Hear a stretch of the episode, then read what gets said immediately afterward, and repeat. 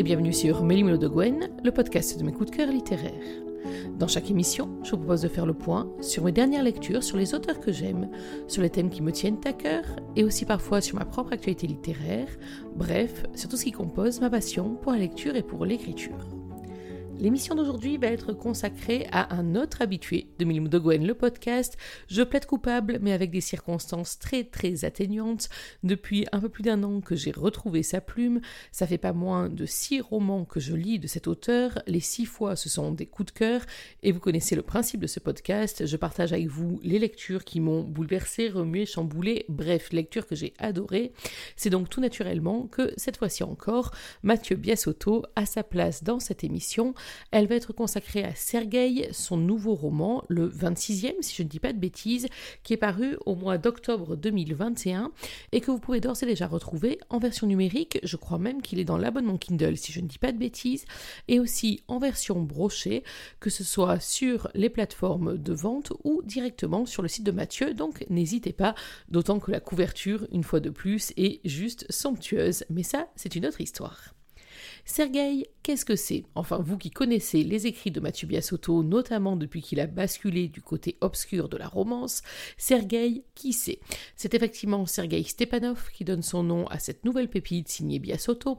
Sergueï Stepanov est un virtuose, c'est un pianiste de génie qui à la fois maîtrise totalement la technique et en plus qui est capable de donner ce petit supplément d'âme à son jeu, celui capable de faire voir des couleurs lorsqu'il joue ou en tout cas de bouleverser des sentiments. Bref, c'est un génie du piano auquel est arrivé relativement tard dans son adolescence parce que la musique et le piano, pour lui, c'est tout à la fois. C'est à la fois une catharsis, c'est à la fois un traitement, c'est à la fois une raison de vivre, c'est à la fois une manière d'exprimer son âme parce que vous allez voir qu'il n'est pas forcément très à l'aise pour exprimer ses sentiments envers les autres. Bref, sa musique, c'est un tout, ou en tout cas, c'était un tout car effectivement, au début du roman, vous allez le voir, Sergueï est volontairement enfermé dans sa tour d'ivoire, enfin plutôt dans sa magnifique villa à la sortie de Split. On est donc sur les côtes dalmatiennes, on est en Croatie, ce qui ne gâche rien. Il est donc volontairement enfermé dans cette villa pour soigner à la fois son corps et son âme suite à de graves blessures qu'il a subies. Il ne laisse personne l'approcher dans cette retraite volontaire, enfin personne, personne. Si, Igor, son majordome, un homme d'une fidélité implacable, un personnage que j'ai beaucoup aimé. Également Yelena, sa sœur, enfin on ne peut pas dire qu'il la laisse s'approcher, c'est surtout qu'elle s'incruste parce qu'elle se fait beaucoup de soucis pour lui. Également Zivko, qui est à la fois son meilleur ami et aussi son agent, son manager. Et puis il laisse aussi approcher euh, les infirmières chargées de l'aider, enfin il laisse s'approcher, il devrait laisser s'approcher les infirmières chargées de l'aider, mais il semble s'être donné comme défi de les faire craquer avec une régularité de métronome et c'est donc là que commence notre histoire lorsque l'agence chargée de lui fournir ses infirmières tente sa dernière carte, sa dernière chance. Cette dernière chance, elle s'appelle Tiana Horvat. Elle est à peu près aussi brisée que lui, alors pas forcément sur le plan physique, elle c'est plutôt une brisure morale, elle est émiettée moralement. C'est une maman solo qui a été frappée par un drame récemment, qui ne peut pas faire confiance à grand monde dans son entourage, mis à part à Myrna, sa meilleure amie sans soutien, et à Edwin, qui est à la fois un voisin, un doudou, un babysitter, enfin bref, qui est beaucoup de choses. Et puis surtout, la prunelle de ses yeux, Atiana, c'est sa petite fille, Iris, 5 ans, presque 6, une langue bien pendue, un petit rayon de soleil et un personnage extrêmement attachant. Je ne suis pas là pour vous parler d'Iris, en tout cas pas tout de suite. On a toute la seconde partie de l'émission pour parler ensemble des raisons pour lesquelles j'ai autant aimé ce roman, qui est à la fois une romance et puis qui rappelle aussi que les premiers amours de Mathieu Biasotto, c'était le polar. Il y a une très belle dose de suspense dans ce roman et puis aussi tout un tas d'autres choses. On parle de reconstruction, on parle de confiance, on parle de doute, enfin on parle de tout un tas de choses et le tout en musique bien évidemment avec cette playlist absolument géniale qui caractérise chacun des romans de Mathieu Biasotto. Pour le moment, je ne vous en dis pas plus, et oui, les adeptes de Milimo de Gwen, le podcast, le savent, maintenant c'est l'heure de la lecture, alors je n'ai pas exactement choisi le chapitre de la rencontre, j'ai choisi le chapitre 7, euh, je ne saurais pas tellement vous expliquer pourquoi, mis à part que lorsque je l'ai lu, j'ai su que c'était ce chapitre-là que je voulais vous lire, avec notamment un passage qui m'a beaucoup plu, qui m'a complètement fait flasher, comme souvent dans les romans de Mathieu. Je vous replace le contexte. Tiana vient donc de prendre son service auprès de Sergei. Elle n'est pas dans un très bon jour, mais elle n'a pas le choix. Il est dans un jour exécrable, si tant est qu'il y en ait de bon. La rencontre a été électrique et on en est dans la suite donc de cette première rencontre de ce premier rendez-vous qui n'a rien d'un rendez-vous galant, mais plutôt d'un rendez-vous de travail. Et quel travail C'est Sergei qui a la parole dans ce roman qui est à deux voix. Et petit détail qui a son importance, si vous aimez lire en musique ou être bercé en musique. Le morceau qui accompagne ce chapitre, c'est Waves de Dean Lewis dans sa version acoustique. J'adore Dean Lewis, j'adore cette chanson. Bref, c'est tout bon pour moi. Installez-vous confortablement. Laissez-vous mener par la voix de Sergueï et par les mots de Mathieu Biasotto. J'ignore si elle est pire que toutes les autres infirmières qu'il m'a fallu supporter, mais cette femme aux cheveux blonds foncés ou châtain clair a eu le mérite de me tenir tête jusqu'ici. L'ouverture de la salle de soins se veut énergique et franche. Je crois que j'apprécie. Bien sûr, je sais déjà comment les choses vont finir d'ici quelques minutes, mais elle m'a offert un peu de divertissement avant d'être virée incessamment sous peu, c'est déjà bon à prendre. Toujours dans l'observation, elle se plante au milieu de l'espace et scrute chaque mur d'un coup d'œil circulaire. Sacré équipement. Vous avez été hospitalisé à domicile? Toujours aussi perspicace. Remarquez, j'imagine qu'aucun service d'aucune clinique n'aurait pu vous convenir. Je lui concède ce point. Elle n'a pas tort. Ce qui est certain, c'est qu'elle est loin d'être invisible et craintive comme ses collègues auparavant. Dans son haut noir et sa jupe en jeans, avec ses genoux écorchés devant le lit médicalisé, elle a le regard pétillant mais fatigué. Deux billes noires animées d'une pointe d'audace qui s'accorde plutôt bien avec sa langue bien pendue.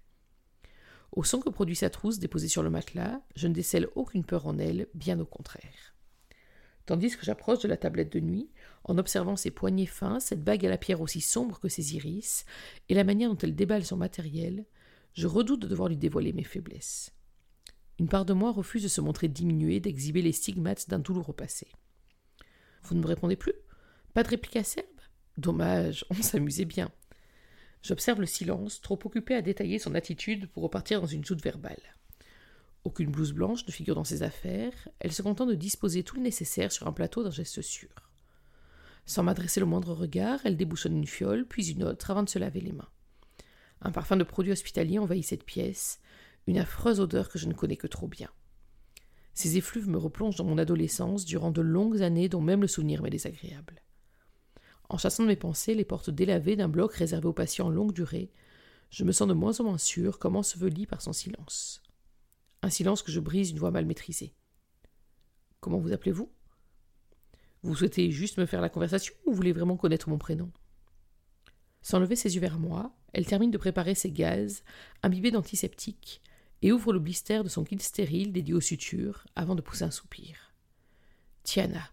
Je m'appelle Tiana Horvat. Votre curiosité est satisfaite? C'est bon? On peut y aller? Je me surprends à estimer que ce prénom lui va bien. Je m'étonne même de m'attarder sur son visage concentré sous sa frange soyeuse, puis je laisse mon regard glisser sur sa nuque fine. Plus les secondes s'égrènent, moins je suis à l'aise à l'idée de me faire soigner par elle. Écoutez, Madame Horvat, je ne. Mademoiselle, c'est mon nom de jeune fille, je suis séparée. Déshabillez-vous et asseyez-vous au bord du matelas. Qui aurait cru qu'elle puisse endosser le rôle de l'autoritaire et moi de la proie craintive? Mademoiselle Horvat humecte ses lèvres gourmandes dont la forme des commissures suggère une appétence pour le rire, tandis que j'ôte ma veste avec douleur et appréhension. Je crois que c'est en dégageant l'épaule de mon costume que le rapport de force bascule. C'est à cette seconde précise, lorsqu'elle frictionne ses longs doigts qui ne tremblent pas, que je me sens vide de toute substance. Comme un petit garçon hospitalisé loin d'une vie normale qui s'habille son 31 pour masquer ses failles, tout comme sa sainte horreur d'être materné. Ne faites pas l'enfant, on ne doit pas y passer toute la journée. Installez-vous que je m'occupe de vos points. En chemise, avec les pulsations lancinantes dans mes membres, je retrouve ma constance. Et c'est dans un sursaut de fierté que je coupe court à ce moment qui me place en porte-à-faux. C'est inutile. Vous pouvez remballer votre matériel, je refuse. Un rire sec se heurte à mon choix, et sa bouche tendre m'adresse un sourire aussi sévère que détaché. Je tiens ma veste un peu plus fort quand son regard noir et lumineux me détaille avant de me condamner. Très bien, ça me convient. Du moment que je suis payé, je peux rester ici à me rouler les pouces. Sa réaction me surprend et m'apaise d'une certaine manière. Avec un agacement contenu, elle commence à ranger et reprend une voix presque soulagée. Vous pouvez même me tourner le dos si ça vous chante durant votre caprice. C'est pas un caprice, j'ai besoin de personne, tout simplement. Au regard qu'elle me lance, je peux garantir qu'elle n'est pas du même avis, mais j'éprouve le besoin de me justifier. Je suis un grand garçon. Laissez simplement de quoi me faire les bandages. Mon majordome s'en chargera. S'il sait désinfecter les plaies, repérer les complications et remplacer correctement un pansement, avec plaisir. J'imagine que ce n'est pas bien sorcier. Je crois que je viens de la vexer parce qu'elle se raidit droite comme un i pour planter son regard dans le mien. Sa petite poitrine se soulève pour mieux rétorquer. Quand votre drain à l'épaule s'infectera et que les tissus de chair vont s'accrocher au tube, vous serez le premier à pleurer sur votre sort. Surpris de voir qu'elle désigne mon épaule et la tache sur ma chemise, je ferme longuement les paupières, conscient qu'elle vient de marquer un nouveau point. Dans un soupir lourd de concession, j'abdique et pose mes fesses sur le matelas.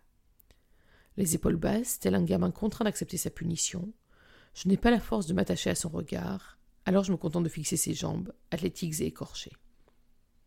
Pourquoi vous ne mettez pas de pansement sur vos genoux? On dit que les cordonniers sont toujours les plus mal chaussés. Retirez votre chemise. Pendant qu'elle s'affaire autour de son plateau stérile, je m'exécute de ma main valide. Et si je peine à me déboutonner, ce n'est pas par un manque de dextérité, mais parce que ma main gauche me manque cruellement. C'est exactement ce que je ressens en m'entêtant avec ma porte de bureau quand je pourrais déverrouiller la droite sans trop d'efforts. Mais ce genre de geste anodin me rappelle pleinement que je ne suis qu'un légume, un ambidextre bon pour la casse. Mademoiselle Horvat, vous, vous voulez vous en charger? Vous n'ouvrez ni les portes ni les chemises?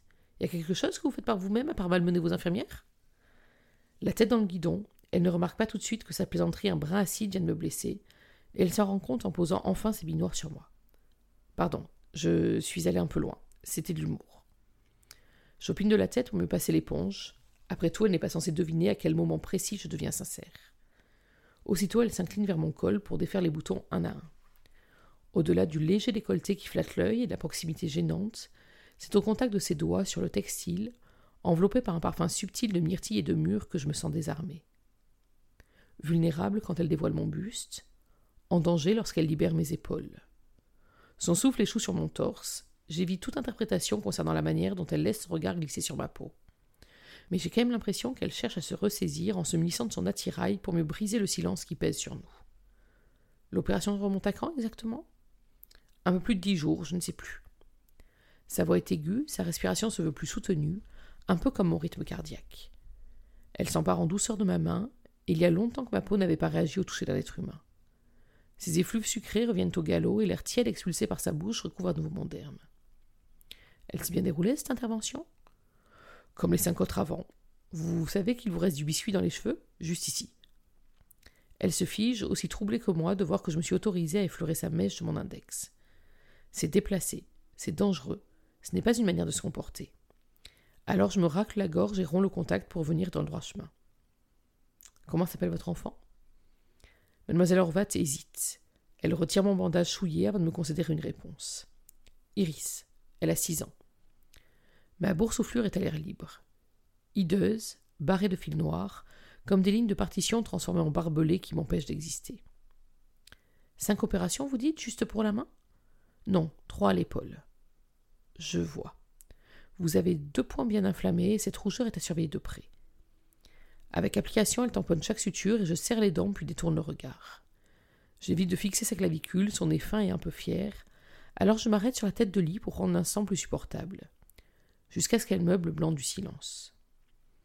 Quand s'est produit votre accident? C'est arrivé il y a longtemps? L'an dernier. Je viens de me confier d'une voix rauque et elle cesse de respirer, si bien que sa réaction m'interpelle. Pourquoi? Est-ce important? Elle semble réfléchir à toute vitesse, puis elle secoue imperceptiblement la tête, à croire qu'elle cherche à évacuer son malaise. Non, pour rien. Je vois bien qu'elle déglutit difficilement et je peux même sentir son regard qui me fuit alors que le soin se poursuit. C'est peut-être la peur du vide qui me pousse à renchérir en me focalisant sur le bijou qu'elle porte au doigt. Les infirmières ne sont pas censées retirer leur bague avant de pratiquer les gestes médicaux C'est vrai, mais je ne m'en sépare jamais. Elle était à ma sœur. Pardon, c'est indiscret. Elle a beau m'assurer que ce n'est rien, j'ai l'ouïe suffisamment fine pour cerner la douleur que je viens de raviver. Et j'ai l'oreille absolue, un don qui me permet de savoir qu'une question n'est anodine qu'en apparence. Ce qui ne rate pas lorsqu'elle ouvre de nouveau la bouche. Et vous jouez du piano depuis toujours? Je ne veux pas en parler. Tant mieux, j'y connais pas grand-chose en fait, c'était juste pour changer de sujet. Le bandage est appliqué sur le dos de ma main, dans un mélange étrange de douceur et de fermeté. Puis elle se penche vers mon épaule et mon pouls repart de plus belle alors qu'on partage le même oxygène. Ce n'est pas une petite blessure, c'est l'airbag latéral ou la ceinture de sécurité qui vous a. Non, aucun des deux. Elle m'ausculte de plus près et plisse ses yeux aussi vifs que son esprit. On dirait une pénétration de part et d'autre. En toute autre circonstance, le terme pénétration, prononcé par une femme aux atouts certains, m'aurait tiré un léger sourire. Mais au fond de mon esprit, le hurlement déchirant de la tôle froissée ressemble à des ongles qui crient sur un tableau noir. J'en frissonnerai presque et il me faut un effort incommensurable pour répondre à leur vatte. C'est une pièce de la voiture qui m'a transpercé à l'impact. On peut dire que vous avez eu de la chance. Ce n'est pas vraiment le terme qui convient, selon moi. Vous êtes vivant, c'est ce que je voulais dire. Je crois que j'aurais préféré que cette colonne de direction explose le volant et me prenne la vie. Tout aurait été plus simple. Mon infirmière se fiche nette, comme pétrifiée, en apnée, et simplement capable de me dévisager. J'ignore si mon choix morbide les cœurs ou les frais, et je ne comprends pas l'intensité de sa voix quand elle m'interroge d'un timbre étranglé. Vous. vous étiez au volant? Il y a un problème? Problème ou pas, c'est là qu'on va arrêter notre lecture. Alors oui, bien sûr, je sais pour quelle raison au pluriel je l'ai choisi. D'abord parce que justement on voit toute la confrontation entre ces deux personnages. Ensuite parce que se tisse une partie de l'intrigue à ce moment-là. Euh, et se tisse aussi toute une partie du lien comme ça qui va se mettre en place entre Sergei et Tiana, notamment dans la première partie du roman. À la fois ce trouble un petit peu inexplicable, mais en tout cas très très présent et que Mathieu Biasotto a parfaitement bien rendu. Et puis en même temps cette distance à la fois professionnelle mais aussi pour d'autres raisons que vous découvrirez au fur et à mesure de votre lecture. Pourquoi justement ce roman, à nouveau, je vous le recommande aussi fortement? D'abord parce que c'est un roman de Mathieu Biasotto, bien sûr, et que je vous l'ai dit, et je pense que si vous suivez à la fois milmodegwen.fr et ce podcast, vous savez que j'aime énormément la manière de travailler, la manière d'écrire et le rendu surtout que euh, Mathieu Biasotto met dans chacun de ses romans. Euh, j'avais lu il y a quelques années, je vous l'ai dit déjà, un de ses romans plutôt euh, suspects, Le supplément d'âme, et puis je l'ai redécouvert sur ses romans depuis l'année dernière, depuis Deacon. Donc si vous vous rappelez bien, ça fait Deacon, ça fait Noan, ça fait Akon, ça fait Tyrone, Marco et Sergei. Voilà, j'avais peur d'en oublier au passage. Donc ça fait toute une brochette de romans absolument superbes qui sont tous différents les uns des autres, même s'il y a un certain nombre de points communs. Et en tout cas, c'est à la fois ces points communs que j'aime énormément, la playlist de folie, la sensibilité de l'écriture, la justesse de la description qui fait intervenir à peu près tous les sens. Là, en l'occurrence, c'est vraiment la musique, l'oreille et tout le transport que peut procurer la musique qui m'a vraiment, vraiment beaucoup touché. Mais il y a aussi une façon de décrire les sentiments des uns et des autres, de décrire aussi des personnages particulièrement fêlés, des personnages qui s'impriment mal dans la normalité, on va dire ça comme ça. Donc, ce sont tous ces aspects que j'ai beaucoup aimé retrouver chez Sergei. Alors, à la fois, je vous disais des points communs et puis en temps, bien sûr, des particularités. On ne lit jamais deux fois le même roman lorsqu'on s'attache euh, à un roman de Mathieu Bessot et c'est ça qui en fait vraiment l'une des forces. Certes, on pourrait chercher des points communs et en trouver un grand nombre, mais c'est aussi et surtout dans la richesse de ces différences que je me régale à chaque fois, et cette fois-ci ne fait pas exception. J'ai aimé, bien sûr, le dépaysement, la Croatie, franchement, une bonne destination pour les prochaines vacances, j'ai l'impression, qui par certains aspects ressemble à ma Méditerranée, à moi, tout en ayant d'autres caractéristiques de Il y a aussi un petit détour à Tokyo, et alors là, pareil, je ne sais pas si Mathieu Biasotto y a été, mais en tout cas le rendu de la ville, euh, à la fois de sa vivacité, à la fois de ce mélange de modernité, de tradition, etc., ça rend extrêmement bien, sans compter un petit fouir personnel, mais ça c'est une autre histoire. Donc le dépaysement est toujours aussi présent.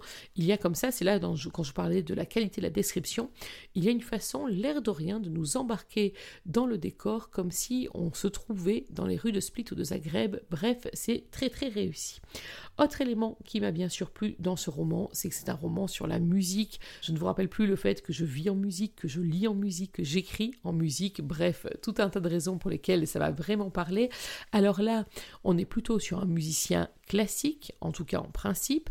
Euh, je ne vous cache pas que quand j'ai commencé la lecture, j'avais, euh, j'étais en train d'écouter une de mes playlists classiques justement, et que je l'ai laissé dérouler en début de lecture. Je trouve ça très sympa, avant de me rappeler que Mathieu s'échine à nous faire une playlist à chacun de ses romans, que c'est quand même pas mal aussi de s'y intéresser. Et donc j'ai lancé, alors c'est une playlist dans, euh, qui accompagne ce roman, Sergei, qui est résolument une playlist de covers de titres pop au piano principalement. Ça rend extrêmement bien. En tout cas, une nouvelle fois, le choix de la musique est parfait. Et vraiment, si vous n'avez pas de soucis avec le fait de lire en musique, faites-le parce que ça donne une totalité, toute une ambiance au roman qui vraiment change la donne ou en tout cas enrichit encore la lecture. C'est très très réussi. Mais ce roman, je l'ai aussi bien entendu adoré pour son histoire. Je vais laisser de côté la romance pour le moment, non pas qu'elle ne soit pas réussie, qu'elle soit pas forte, mais parce qu'il y a aussi beaucoup beaucoup d'autres choses. J'ai beaucoup aimé tous les choix qui ont été faits autour de ce roman. D'abord, le choix des opposés, c'est-à-dire que bien évidemment, euh, entre Tiana, qui a du mal à joindre les deux bouts, à finir ses mois, qui évolue dans un milieu plutôt populaire, dans un quartier qui est tout autant, et Sergei, habitué des grands palaces, habitué de cette villa somptueuse dans laquelle l'appartement de Tiana rien que dans le hall, c'est vrai qu'on pourrait se dire que c'est un roman sur les opposés, mais pas seulement parce que finalement il y a beaucoup de points communs entre ces deux personnages, notamment sur le fait qu'ils sont meurtris, alors physiquement pour Sergei, mais pas que, il est aussi meurtri moralement, on va se rendre compte au fur et à mesure du roman. Pour Tiana, elle bien sûr, c'est une blessure morale qui est extrêmement importante. Ils ont aussi des points communs comme celui de faire très difficilement confiance. Sergei a beaucoup de mal à laisser des gens rentrer dans son entourage. Pour Tiana, ce n'est pas mieux, ça concerne notamment les hommes, euh, parce qu'elle a été déçue, en tout cas parce que les hommes qui auraient dû être les centres de sa vie ont montré qu'on ne pouvait pas leur faire confiance. C'est le cas de son père, un personnage euh, très dur, très difficile à, supporter. Un personnage dont les passages dans le roman m'ont vraiment, moi, euh, mis mal à l'aise, prise au trip. Enfin, vraiment, c'est un personnage que j'ai détesté. Et puis également son ex, alors lui non plus ne remporte pas le prix de l'homme de l'année, c'est le moins qu'on puisse dire. Autant de raisons qui font que le premier contact avec Sergei, cet homme qui est froid, qui est dur, qui est méprisant, qui est plein de préjugés, de stéréotypes, euh, ne peut pas bien se passer, d'autant qu'il ne fait rien au départ pour apparaître son meilleur jour, bien au contraire. Euh, avant même son projet de la virer avant la fin de la première journée, il y a aussi le projet de se rendre totalement détestable, et autant le dire tout de suite, au début il y arrive très bien. Et justement, j'ai beaucoup aimé dans ce roman la reconstruction des uns des autres. Alors j'avoue que j'ai été surprise euh, par la reconstruction, alors non pas rapide, mais en tout cas par la volte-face extrêmement rapide et très très radicale, surtout de Sergueï, euh, qui va se manifester d'une manière juste adorable, on ne peut pas dire autrement.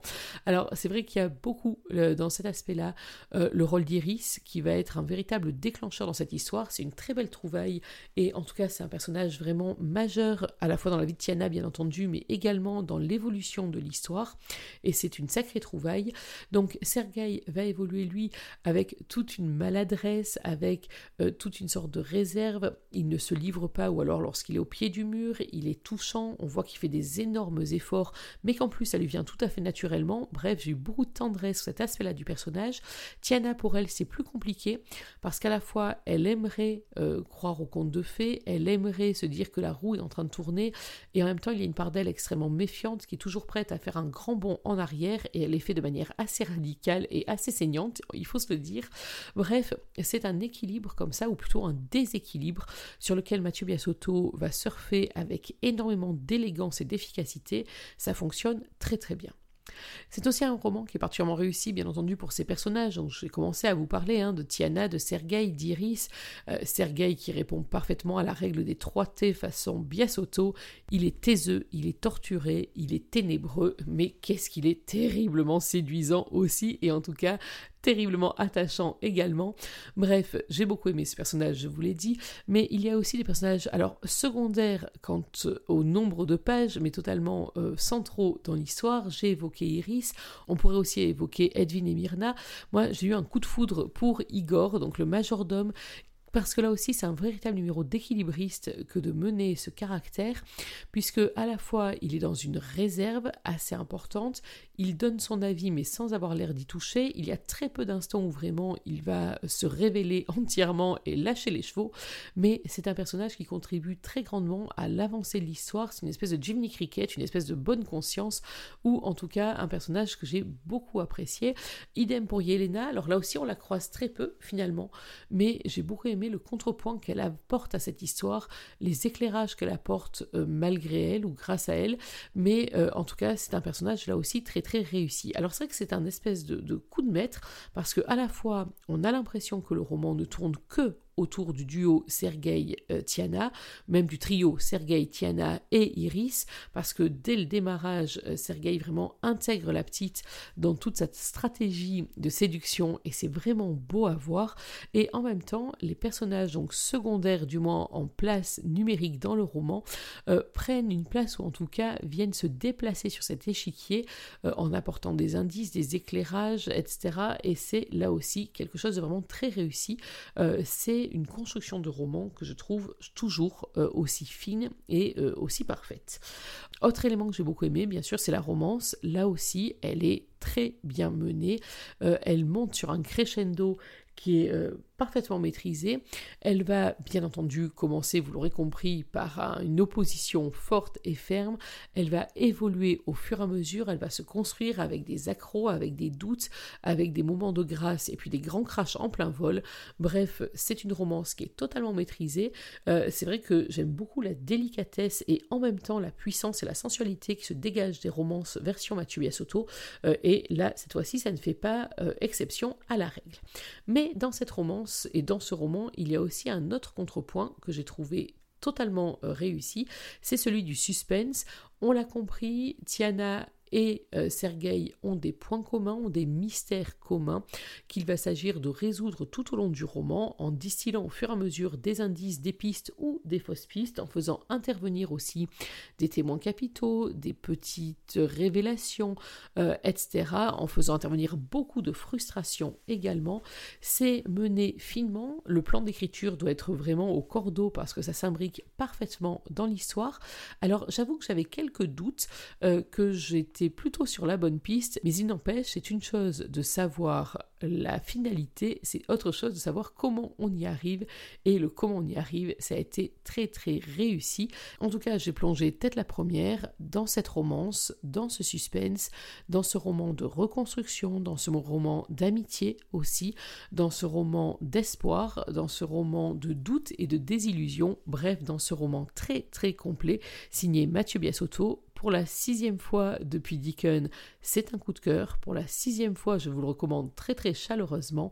Il s'agissait donc de mon avis sur Sergei, le dernier roman en date de Mathieu Biasotto, paru à la fin du mois d'octobre 2021 et d'ores et déjà disponible en version numérique et en version brochée. Et puis vous l'aurez compris, pour Melmo de Gwen, c'est encore un coup de cœur recommandé à 200%. Voilà, il est temps pour moi de mettre fin à cette émission. J'espère que vous avez pris autant de plaisir à la suivre que j'en ai pris à la préparer pour vous. Nous, on va se retrouver dans quelques jours, parler d'un autre roman, d'un autre auteur. Mon petit doigt me dit qu'on va encore parler d'habitués de Mémo de Gwen, le podcast, parce que je suis en train de dévorer une nouvelle lecture. Mais ça, je vous en parlerai dans la prochaine émission. En attendant, n'oubliez pas que même en 2021, une journée sans lecture, c'est une journée à laquelle il manque quelque chose. Alors, dans l'attente de notre prochaine émission, je vous souhaite de prendre soin de vous, d'être heureux, et surtout n'oubliez pas, lisez. Bye bye